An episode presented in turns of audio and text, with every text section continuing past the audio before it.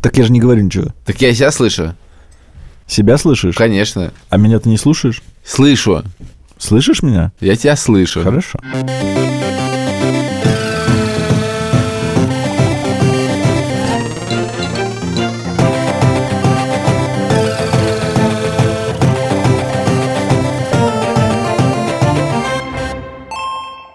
Привет, друзья!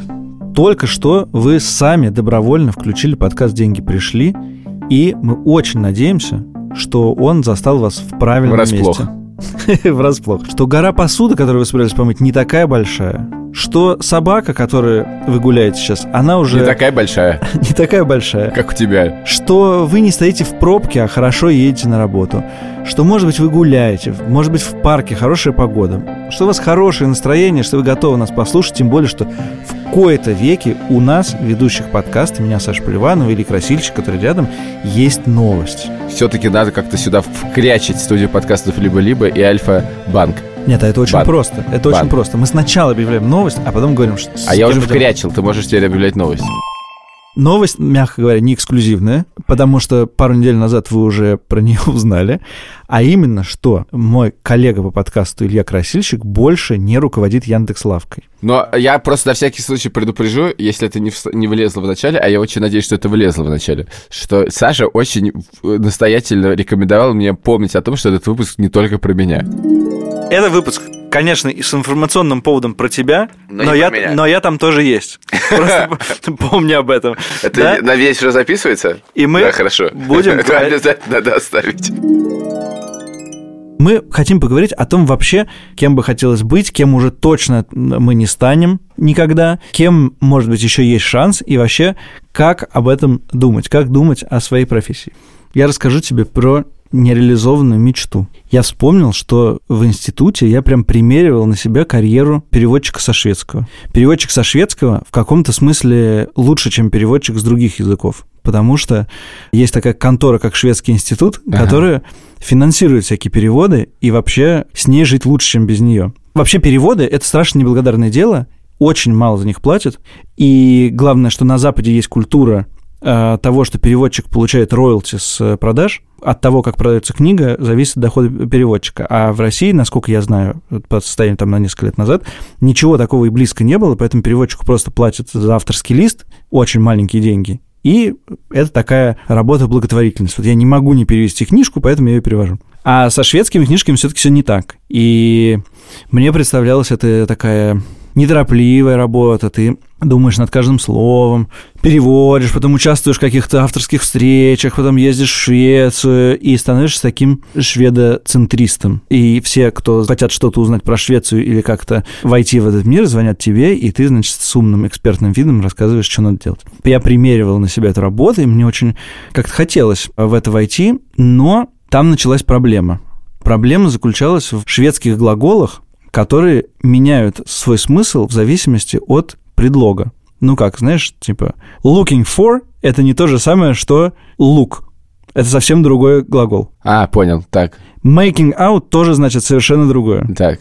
И эти глаголы меня победили. Мне было очень сложно представить, что эти дурацкие предлоги настолько меняют смысл слова. Кроме того, хитрым образом в шведском языке они могли стоять, это могло быть предлог после глагола, а он в некоторых формах становился приставкой. Тут я понял, что мои пределы в изучении шведского языка конечны. Я это никогда не выучу. Подожди, ну так же примерно в каждом языке это есть. Но, видимо, в каждом языке есть предел. Вот помнишь, мы записывали выпуск про спорт, и я говорил, что есть предел, что тренер, когда начинается, мне становится сложно. Вот, видимо, когда глагол такие начинаются Мне в любом кажется, языке, Знаешь, с, мне языка- становится с- сложно. с языками, как я в последнее время смотрю много фильмов про животных.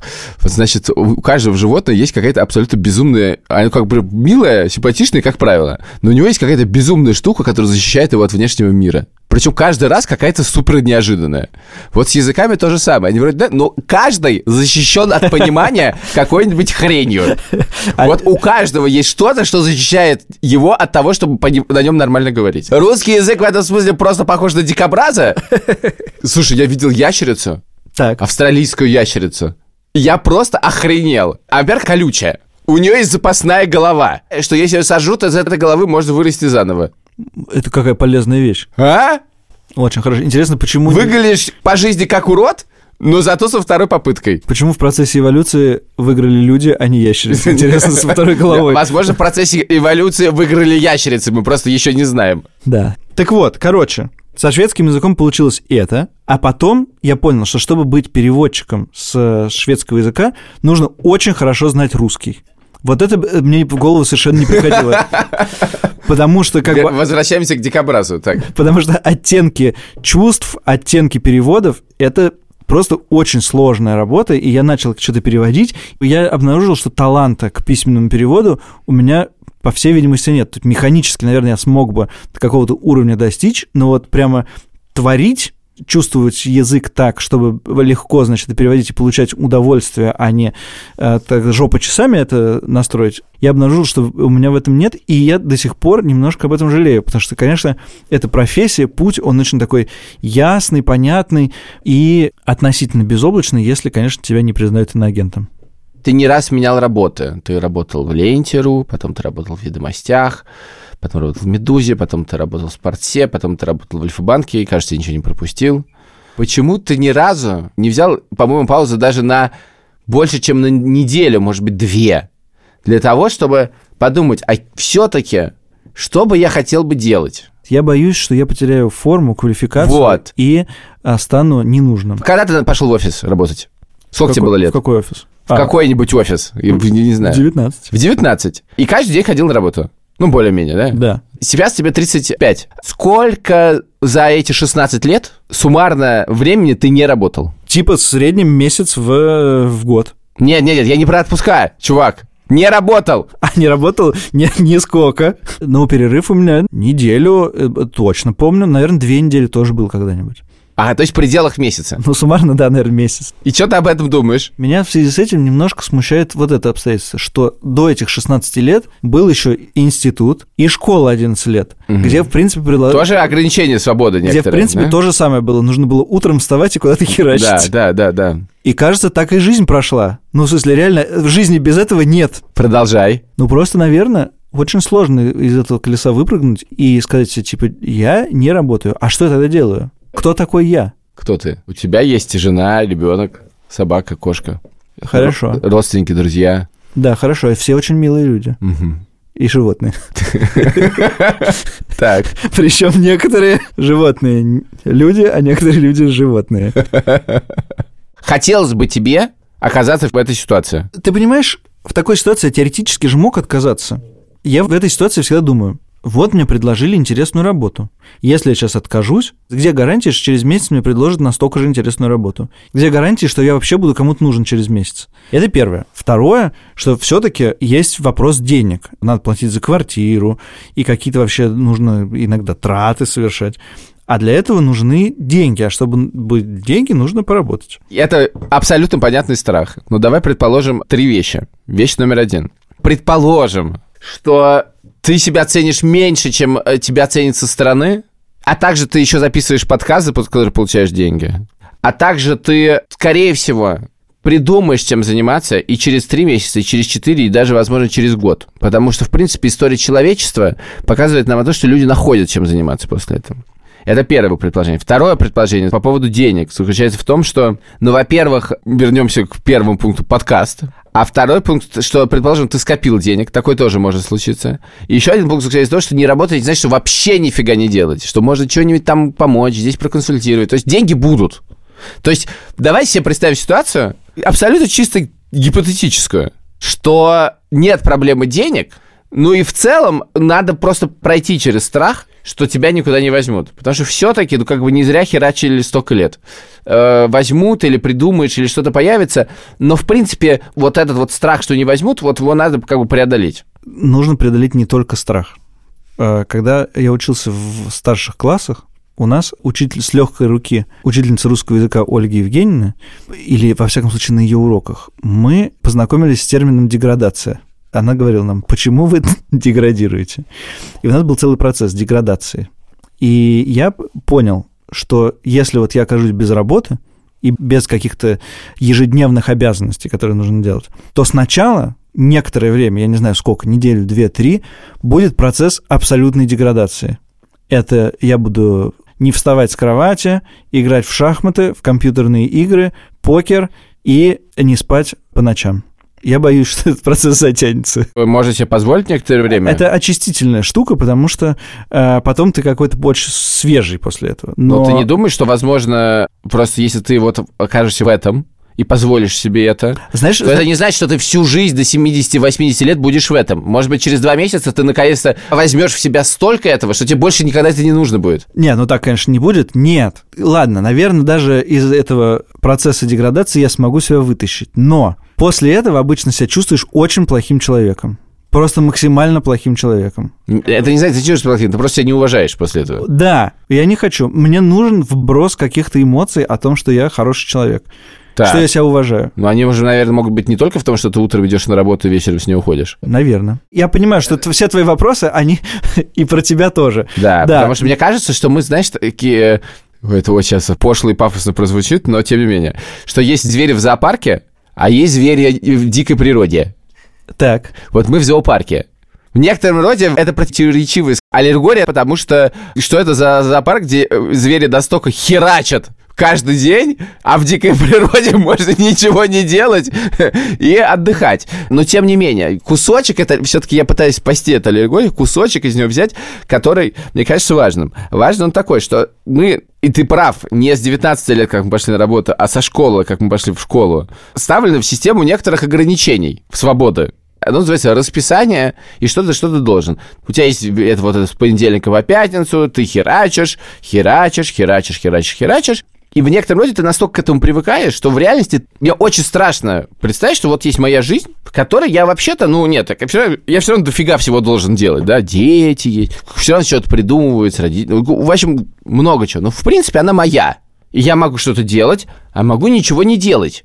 Могу сегодня поспать до середины дня, а могу встать утром, могу куда-то уехать. И это, понимаешь, это же на самом деле гораздо большая ответственность. Конечно. С которой нужно что-то делать. Конечно, потому что... это тоже- это потому что отдельно ты- пугает. Потому что, когда ты говоришь, что ты будешь себя не уважать после того, как ты будешь вот так вот проводить э, ночи, то проблема заключается в том, что когда у тебя есть как бы ежедневная работа, то у тебя всегда, даже если ты херово работаешь, а такое случается, безусловно, в жизни людей, что все равно как бы это дает тебе какое-то ощущение, что ты занятой человек, что ты делаешь дело. Конечно, конечно. А тут ты должен сам придумать. Или разрешить себе, я сейчас ничего не делаю. Я себе разрешаю это. Я ничего не делаю. И принять этот страх, что ты и только ты ответственен за то, как ты проживешь эти три месяца. И ты только ответственен за то, что ты в это время превратишься в жижу. И ты даешь себе это право. Потому что так ты думаешь, что за это отвечает еще кто-то. Вот это неведомое, не значит, что это другие люди, но вот это неведомая работа. И ты как бы ей свою жизнь даешь и думаешь, что ты в ней. А тут остаешься только ты. И мне кажется, что это некоторый вызов, возможно, более сложный, чем взять новую работу. Но применительно к тебе это еще интересно тем, что ты совершенно спокойно можешь обеспечить себе какой-то минимальный прожиточный минимум, даже не минимальный, а вполне уверенный, не работая в прямом смысле. Потому что можно размещать рекламу в Инстаграме, у тебя довольно популярный Инстаграм, можно ездить с лекциями. Короче, в любом случае можно еще чем-то занять и ощущать, что, что не, не, что, что Не, ты нет, делаешь. не ощущать, а в смысле, что у тебя денег для, от, от этой деятельности будет довольно много, чтобы не чувствовать себя бедным. Короче, давайте так. Я точно оказался в той ситуации, когда я могу разделить историю про зарабатывание денег на жизнь и работу. Более того, это же не вопрос, типа, я больше никогда не буду работать. Все, мне 34 года, пора на пенсию. Это же как раз вот тот разговор, который очень легко вести, объясняя себе, что нужно работать дальше. Но Да. это не тот разговор. Можно сказать, мне интересно посмотреть, как оно без этого. И принять этот страх, который ты говоришь, который, конечно, есть огромный, очень страшный, что больше ничего не случится. Мы решили, что этот выпуск будет о работе, но пока он о том, как не работать. Давай вернемся. Есть ли у тебя какая-то идея, вот было бы классно поработать, м, что было бы классно сделать? Это интересно. Вот я вот несколько лет думал, вот я вот сейчас поработаю, потом перестану работать, и я потрачу год и напишу книгу, которую я хотел написать. Семейную историю, так сказать. А, семейная история, точно, была такая. Ага. Что-то как-то не приходит эта мысль мне в голову больше. Хотя почему, не знаю. Что бы хотелось бы сделать? Не знаю. Как говорит Саша Паль, Я хочу подкаст вести, парни. я хочу понять, каким образом можно себе позволить превратиться в жижу и не стыдиться этого. Я когда превращаюсь в жижу на один день, мне вечером так стыдно. Еще вот если ты как бы превращаешься в жижу с другим человеком, Например, вот я прихожу к тебе вечером поиграть в фифу, и так. мы там поиграли три часа. Не так стыдно. Вообще не стыдно. Потому что Ощущение квали... мы столько всего обсудили. Quality time с красильщиком. Ведь мы столько всего обсудили. Да. Пиво. Бей! Бей! Вот что мы обсудили. Мои дети, когда проигрывают фифу, а это когда мы с ними играем вдвоем, часто случается, ведут себя точно так же, как я веду себя с тобой. Мне просто страшно. Орут, бросают. Ну, Яша просто кошмар. Я придумал для Левы игру, которой я немножко горжусь. Он был на каком-то детском э, празднике у нас дома, кажется, Хэллоуин или что-то такое. И он был постарше всех, ему было скучновато. Он сидел в углу и особенно не, не участвовал в общем веселье. И это было как-то грустно, я пришел и говорю ему, слушай, давай играть в такую игру. Ты называешь нападающего любого в футболе, а я называю вратаря. И так, кто дольше продержится. Мы реально 40 минут рубились. Это было интересно. Он выиграл. Ну да, я, я, я присутствовал в конце этой игры, да. Я с седьмого класса до, не знаю, второго курса был убежден, что я стану писателем. Шведским. Нет. шведским писателем. Нет, потом туда вклинился шведский переводчик. Вот, и я реально серьезно про это думал. И у меня что-то получалось. Мне кажется, я какие-то вещи делал вполне симпатичные и представлял какую-то ценность для русской словесности. Но постепенно мне стало это... Надпись на, на могиле. Представлял какую-то ценность для русской словесности. Там еще должен быть, конечно, какой-нибудь... Но, надо сказать, многие русские писатели достойны этой надписи на своих могилах. И я себе объяснил так, почему я не стал писателем. Потому что я пошел поработать журналистом. А как устроена работа писателя? Ты много-много-много времени что ты делаешь, потом, допустим, даже все славно происходит, издается что-нибудь, и все говорят, о, ты крутой. Но это в самой лучшей ситуации. И ты тоже чувствуешь себя очень крутым. А как работа устроена журналиста? Ты утром сел, вечером сдал, утром, допустим, она вышла, и все говорят, о, какой ты крутой. Но менее крутой, чем, если, конечно, чем писатель. Но вот эти маленькие вбросы того, что ты нужный человек, и у тебя классно все получается, они оказались для меня настолько ценнее, чем что-то большое когда-нибудь, непонятно, через несколько лет, что я постепенно это забросил. Кроме того, как выяснилось впоследствии, конечно, я не думал об этом в седьмом классе, кажется, прожить на зарплату писателя тоже невозможно. Твоя ценность для русской словесности должна быть непропорционально выше, чем ценности, которые э, русская словесность за это отдает тебе. Там да. неравное соотношение. У меня есть две мысли, по-моему, они не связаны с тем, что ты говорил. I'm sorry. Мысль номер один. Какая работа меня зажигает? работа меня зажигает следующее, что вот ты что-то делал, вот ты чему-то научился, или там лучше, хуже научился, но вот ты сейчас тоже что сделать, вообще непонятно, как это сделать как бы просто непонятно. Это абсолютно что-то новое. Это чисто просто авантюра. Авантюра класс, надо заняться. Непонятная работа. Супер. Буду ей заниматься. Просто это уникальная совершенно твоя способность и какая-то суперсила. Как поступает стандартный человек? Я хочу быть астрофизиком, поэтому я сначала поучусь на астрофизика, а потом им стану. Как ты послушаешь? «А, астрофизика! Клево, я же ничего в ней не разбираюсь. Дайте мне место начальника. Нет, я не настолько... Астрофизики. Я не настолько упоротый. Почему тут астрофизика? Ладно, ну хорошо, я понимаю твой гротеск. Так вот, возможно, заступил момент жизни, когда думаешь, блин, надо сделать что-то просто, что я вообще не умею, неожиданно не работать. Это ж дикая авантюра. Вообще непонятно, как к этому подойти. Это очень сложно, очень страшно. И, в принципе, я это точно не умею делать. Зная тебя, можно же предположить, что ты в процессе хорошо обучаем. То есть ты хорошо учишься во время. Поэтому я боюсь, что ты научишься жить не работая. И э, через два года ты скажешь, надо поработать. Ну, так sounds like a plan, нет? Ну да, пожалуй. пожалуй. Что плохого-то? Значит, это первая мысль. Вторая мысль. Я обсуждал с психотерапевтом, но я не знаю, как это сформулировать, но я попробую. Я доказывал всегда собственное существование в мире через работу. Но у меня ощущение, что мне перестало быть это так важно. Во-первых, сколько можно? Может быть, нужно подумать как бы не через работу? Ну, а тебе нет ощущения, что вот если тебя будут называть бывший тот-то, бывший тот-то, и ни, ничего в настоящем, у тебя нет ощущения какого-то, что-то неправильно?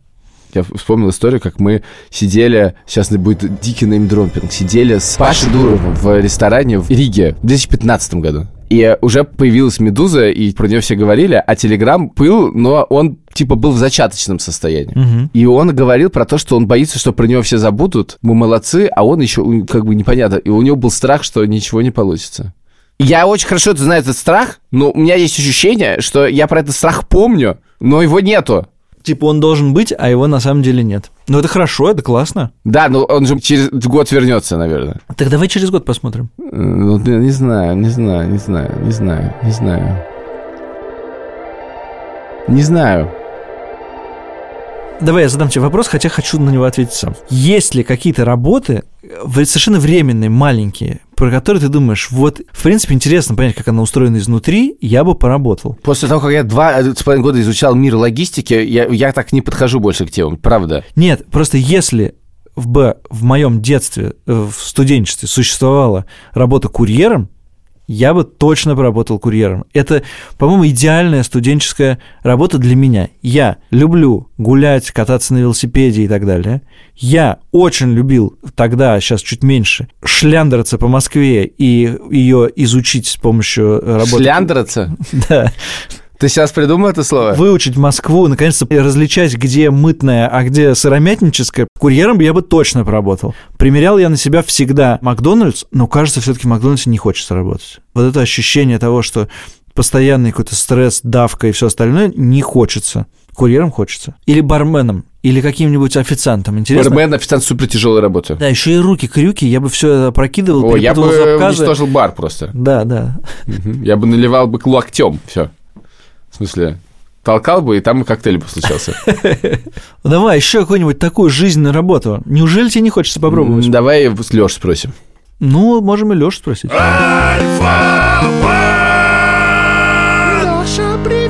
Леш, привет. Привет, Лёш. Привет, Саша Илья, привет. Мы подумали задать тебе вопрос. А вот если бы Илья работал в Альфа-банке, Это не мы подумали, это Саша подумал, если что. Кем Я бы? ничего не думал. кем бы он мог быть в Альфа-банке? Ой, ну, я надеюсь, на самом деле, Илья, поговорить с тобой на эту тему, не знаю, есть много интересных вариантов. Э, Ну, во-первых, это был бы точно э, директор почему-нибудь. Не знаю почему, но меньше директора, Илья, мы тебе... Лёш, можно VP? Вот я очень люблю должности людей, когда они VP. Можно вице-президент. Хочешь? Да-да. Илья, ты же человек креативный, может быть, вице-президент по креативу.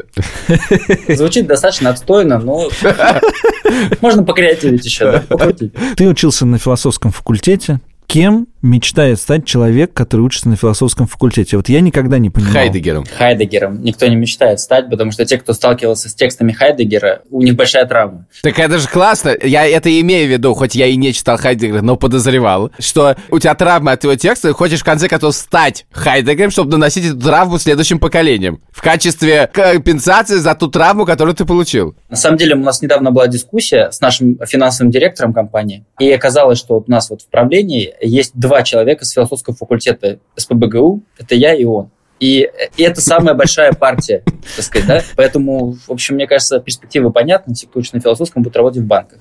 Илья, я тебя могу, кстати, предостеречь от некоторых... Ну, не тебя, наверное, если нас кто-то слушает. Вы же обсуждали, наверное, историю про executive этих хедхантеров, executive search. Это люди, которые, как только узнают, что ты собираешься сменить работу, или, не дай бог, ты написал об этом в Фейсбуке, есть такие люди, то они начинают в эту же секунду, э, как спамеры, звонить и предлагать свои услуги. Ну, они, кстати, очень хорошие ребята, я сейчас...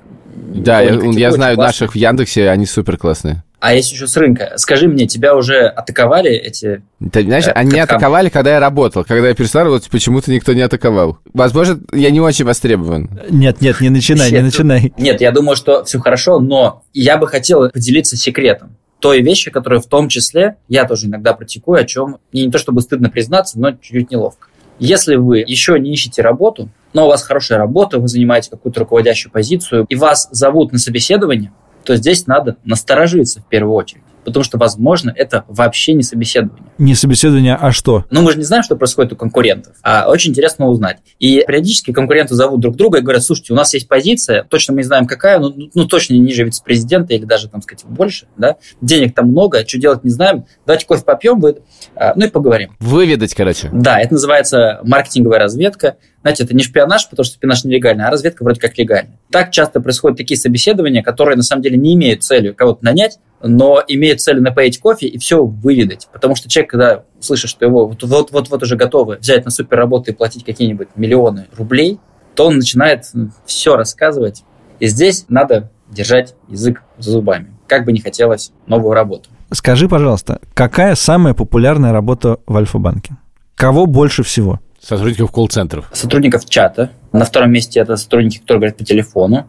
И на третьем месте это курьеры и те, кто работает ну, в офисе. Хотя и в офисе тоже могут выходить там брать планшет и куда-то идти на предприятие. Но э, все больше и больше у нас людей, примерно половина, это разработчики, тестировщики, дизайнеры, редакторы, ну и немного, чуть-чуть совсем руководителей. Я к чему, к чему говорю-то? К тому, что давай воспользуемся этой интеграцией и скажем, кто нам нужен. Нам нужны джависты в первую очередь. Поэтому, если вы работаете джавистом в Яндексе, и вам что-нибудь там надоело, задрало операционкой, это может быть запикать, то обязательно приходите к нам. У нас очень модный офис, бесплатный фитнес-клуб, не один, а аж 4, в том числе в Питере, в Москве. Классная еда, субсидируемая. Классный... Э, Ты сейчас рекламируешь сотрудникам Яндекса, это, конечно, выберет другие какие-нибудь плюшки. сотрудники менее... Э, там, где еда не субсидируемая. Да, и офис не очень. Один в Перми и не классный. Здрасте. Не, ну ладно, подождите, кроме джавистов кто нужен? Давайте по списочку. Дизайнеры. Так. А, дизайнеры UI UX. Нужны Так. дизайнеры коммуникационные. Нужны Так. э, редакторы. Обязательно, категорически нужны продукт-оунеры. Это те, кто там, уже руководители, руководят своими командами, зарабатывают продукты, готовы платить хорошие деньги, давать хорошую работу и так далее. Нужны те, кто занимается, я прям через запятую, искусственным интеллектом или продвинутой аналитикой. Это вообще наше самое любимое. Предлагаю на этом остановиться, иначе это будет список уже бесконечный. Ладно, спасибо. Спасибо. Всем пока. Пока.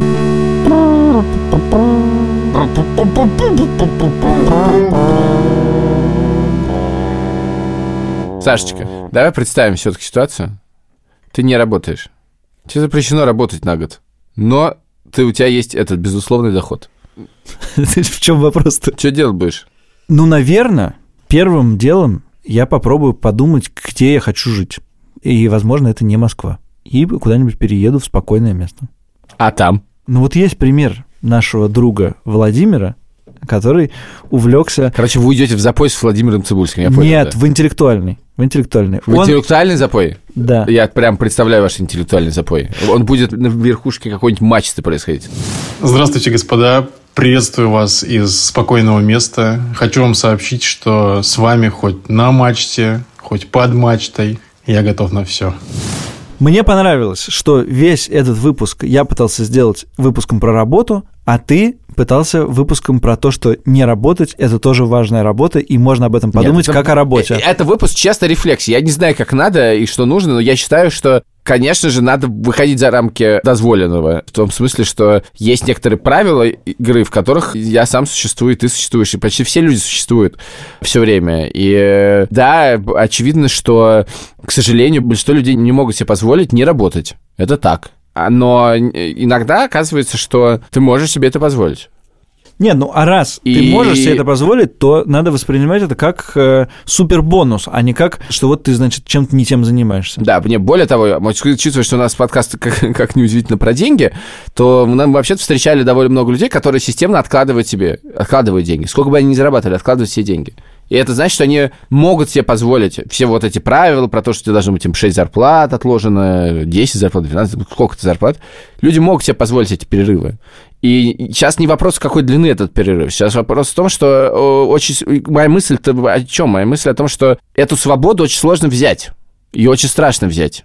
Ее некоторые не хочется брать. Вот эта свобода не работает, потому что в ней страшно оказаться, в ней непонятно, что делать. Всегда вот эта фраза, что мы проводим на работе большую часть жизни, когда вот на работе говорим, мы проводим на работе большую часть жизни, поэтому там должно быть хорошо. А когда вдруг эта большая часть жизни оказывается с самим, самим собой, тут много очень вопросов к себе возникает. Ну да, на базовом уровне, конечно, оставаться один на один с собой страшно, и не всем это очень комфортно. А еще очень страшно действительно то, что когда ты это делаешь, думаешь, все, это пенсия. И принять, что это нет, это не пенсия, а это может быть перерыв, а потом будет еще что-то, очень страшно, потому что в этот момент должна быть какая-то уверенность в себе, которую непонятно откуда взять. Был выпуск про работу, стал выпуск про страхи. Спасибо, что были с нами.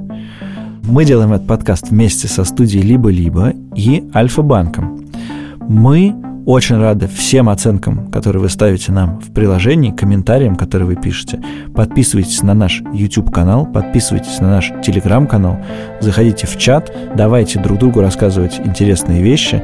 И до встречи. Мы встречаемся каждую неделю. Идет наш пятый сезон подкаста «Деньги пришли». Вместе со звукорежиссером Ильдаром Фатаховым и продюсером Павлом Боровковым. Спасибо и до встречи через неделю. Через неделю будет видео.